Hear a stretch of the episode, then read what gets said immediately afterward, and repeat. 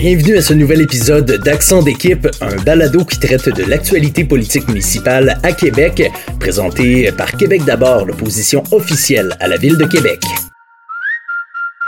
Dernière journée d'étude du budget aujourd'hui et ce n'est pas la moindre. Véronique Dallaire, conseillère des Saules, les méandres. Nous avions beaucoup de questions hier, alors la décision a été prise de reporter le service de la planification, de l'aménagement et de l'environnement aujourd'hui en avant-midi. En après-midi, un gros bloc était prévu pour le réseau de transport de la capitale. Évidemment, le transport en commun à Québec est un service essentiel, mais qui comporte son lot de difficultés et d'opportunités. Ayant siégé sur le comité de tarification sociale, j'espère que le sujet retiendra l'attention.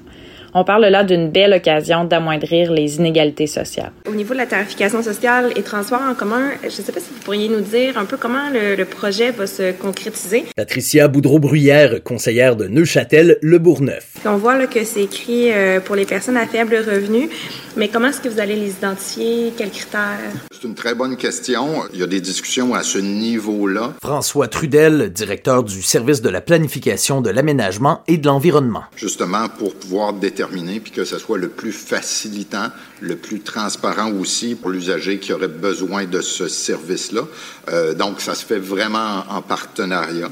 Euh, et c'est un projet, là, justement, là, qui va se dérouler là, en 2023. Là. Donc, on, on, tient compte de l'ensemble de ces besoins-là dans l'élaboration euh, des modalités.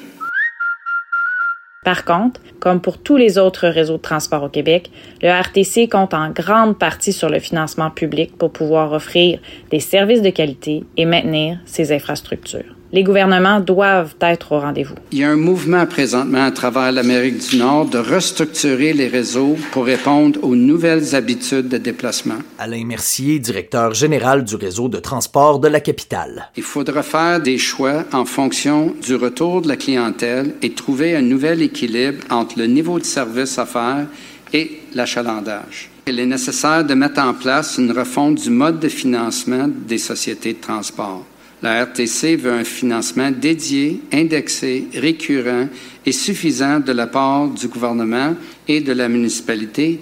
Comme il s'agit de la dernière année pour laquelle nous allons bénéficier des fonds d'urgence, il devient de plus en plus important de revoir la façon dont le transport en commun est financé. Sinon, il y aura des choix à faire qui auront nécessairement des impacts sur notre service. C'est tellement grave comme situation qu'on parle d'une baisse de service. Vous avez parlé également de faire des choix. Alicia Despins, conseillère de Vanier-du-Berger. Qu'est-ce qu'on peut faire comme représentation auprès du gouvernement à ce moment-ci pour assurer un financement stable, un financement équitable où on pourrait revenir à des ratios qui ressemblent plus à du 30-30-30 comme c'est proposé par euh, la plupart des associations en transport en commun? Il y a un choix à faire concernant quel rôle que le transport collectif va jouer et comment on veut le supporter. Ça, c'est un choix qui est au-delà du RTC. Il y a une prochaine période de discussion à venir sur le financement, sur le niveau de service, de prévoir cette discussion-là et l'élément sage. On a du temps devant nous.